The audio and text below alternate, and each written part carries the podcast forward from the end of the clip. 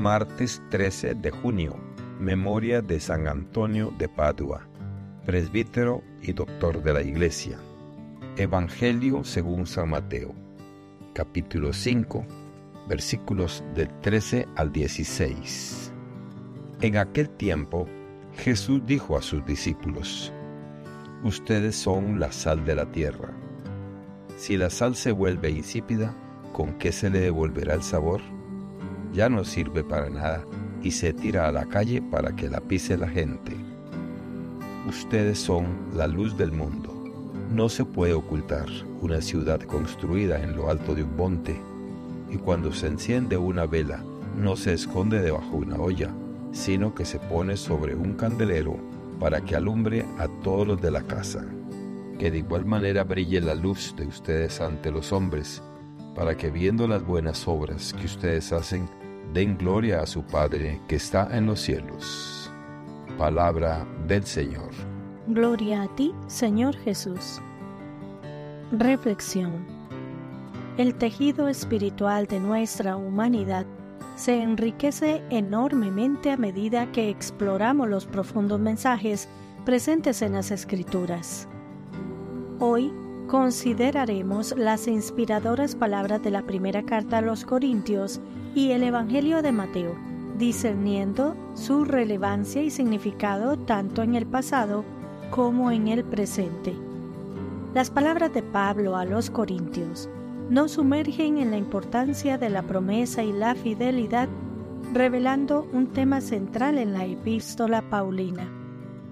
En este pasaje, Pablo defiende su integridad ante los corintios que dudaban de él por no haber visitado la iglesia en Corinto. La afirmación central es que en Dios todas las promesas se cumplen y son un sí definitivo. El contexto histórico nos muestra una comunidad corintia lidiando con dificultades y dudas, resonando de manera asombrosa con nuestra realidad contemporánea, donde la desconfianza y la incertidumbre parecen más prevalentes que nunca. La exhortación de Pablo es un recordatorio de la certeza que encontramos en la fe y las promesas de Dios un mensaje que aún resuena en nuestra era de incertidumbre. El Evangelio de Mateo, por otro lado, nos presenta la enseñanza de Jesús en el Sermón del Monte, una de las secciones más conocidas de la Biblia.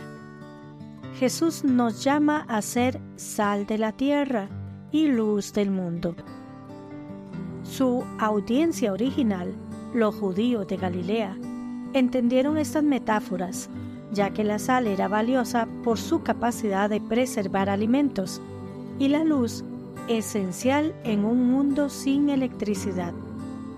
Hoy, estas metáforas siguen siendo igualmente relevantes, instándonos a preservar la bondad en un mundo lleno de desafíos y a iluminar los rincones oscuros con amor y comprensión. Como la sal, estamos llamados a dar sabor y conservar los valores fundamentales de la humanidad. Como la luz, debemos desempeñar un papel activo en la eliminación de la oscuridad del miedo, la ignorancia y la injusticia. Ambos textos, aunque escritos en diferentes contextos y épocas, presentan enseñanzas que parecen estar intrincadamente entrelazadas. La confiabilidad de las promesas de Dios en Corintios nos brinda una base sólida para asumir el desafío que Jesús plantea en Mateo, ser sal y luz en un mundo oscurecido por la duda y el miedo. En nuestra vida diaria, la aplicación práctica de estos textos puede tomar muchas formas. Ser sal puede significar mantener nuestra integridad y principios en tiempos de adversidad, mientras que ser luz puede implicar la promoción activa de la compasión, la justicia y el amor en nuestras comunidades. En tiempos de incertidumbre, la fidelidad de las promesas de Dios sirve como un faro de esperanza y seguridad.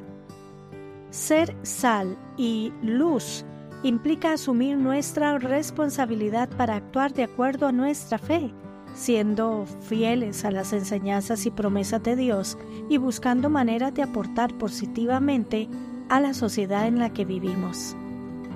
Podemos hacerlo de muchas maneras, ser amables y comprensivos en nuestras relaciones personales, buscar la justicia en nuestras comunidades o simplemente ser un ejemplo de bondad y compasión en nuestro día a día.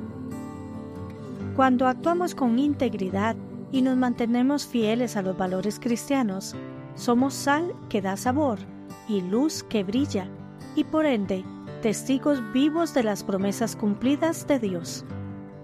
Por lo tanto, al reflexionar sobre estos pasajes bíblicos, recordemos que nuestras acciones y comportamientos diarios pueden reflejar estas enseñanzas.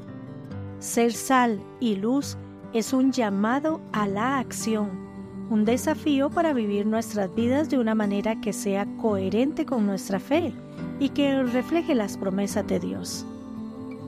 En conclusión, estos textos nos hablan de promesas, de ser firmes y fieles en medio de las pruebas y de cómo, a través de nuestras acciones, podemos ser sal y luz en el mundo. Estas lecciones tan relevantes en el contexto histórico en que fueron escritas siguen siendo profundamente pertinentes en nuestra vida contemporánea. En cada palabra y acción tenemos la oportunidad de ser testigos de las promesas de Dios y al hacerlo podemos ayudar a iluminar y dar sabor al mundo que nos rodea. Que Dios les bendiga y les proteja.